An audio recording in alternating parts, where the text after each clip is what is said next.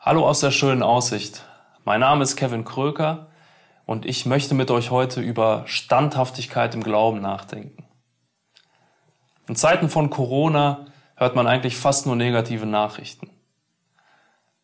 Man hört vor allem darüber, was für fatale Folgen diese Krise für die Wirtschaft haben könnte.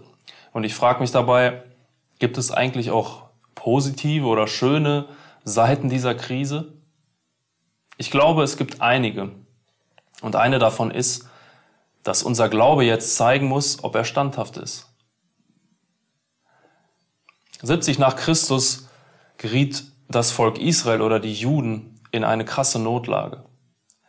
Jerusalem wurde in einem blutigen Krieg von den Römern erobert und ihr Tempel wurde zerstört. Die Juden wurden über die ganze Welt zerstreut und in gewisser Weise sind wir ja jetzt auch in dieser Corona-Situation zerstreut. Mit der Ausnahme oder dem Unterschied, dass wir in unseren Häusern bleiben können und dass wir ein Ende auch absehen können. Die Juden waren fast 1900 Jahre in der Zerstreuung. Überall haben sich jüdische Gemeinschaften gebildet, die teilweise bis heute existieren und erst 1948 nach dem Zweiten Weltkrieg wurde den Juden wieder ein Land zugesprochen. Der Staat Israel wurde gegründet. Es grenzt eigentlich an ein Wunder, dass die Juden nach all den Jahren, ja nach den Jahrtausenden muss man ja fast schon sagen, an ihrem Glauben und ihren Traditionen festgehalten haben. Wie war das möglich? Ich glaube, dass dafür drei Faktoren ganz wichtig waren. Erstens, sie haben an ihrem Glaubensbekenntnis festgehalten, dem Shema Yisrael aus 5. Mose. Zweitens, sie haben ihre Sprache aufrechterhalten.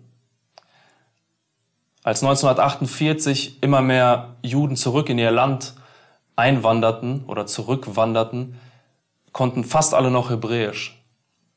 Und drittens, sie blieben in Gemeinschaften miteinander verbunden. Und ich glaube, dass für uns in dieser Situation Ähnliches gelten kann. Erstens, lasst uns unser Glaubensbekenntnis nicht vergessen. Als Jesus nach dem höchsten Gebot gefragt wird, zitiert er dieses Shema Yisrael.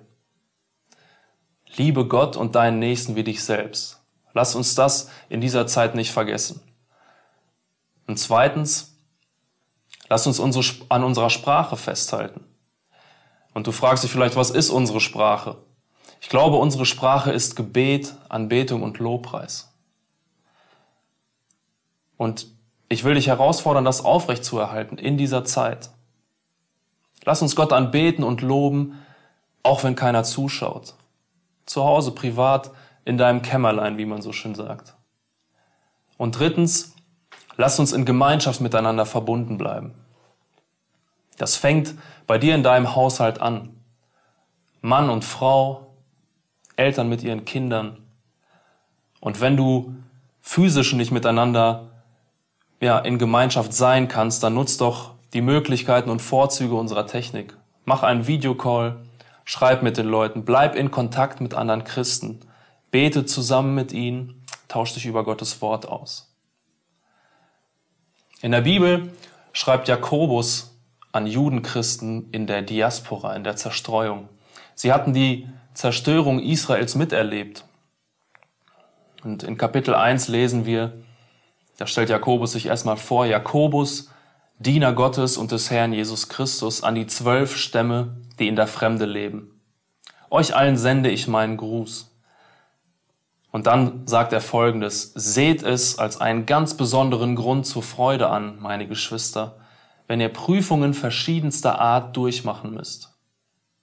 Ihr wisst doch, wenn euer Glaube erprobt wird und sich bewährt, bringt das Standhaftigkeit hervor.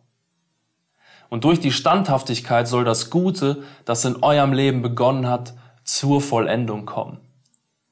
Dann werdet ihr vollkommen und makellos sein und es wird euch an nichts mehr fehlen. Ich wünsche dir, dass dein Glaube in dieser Corona-Krise Standhaftigkeit hervorbringt.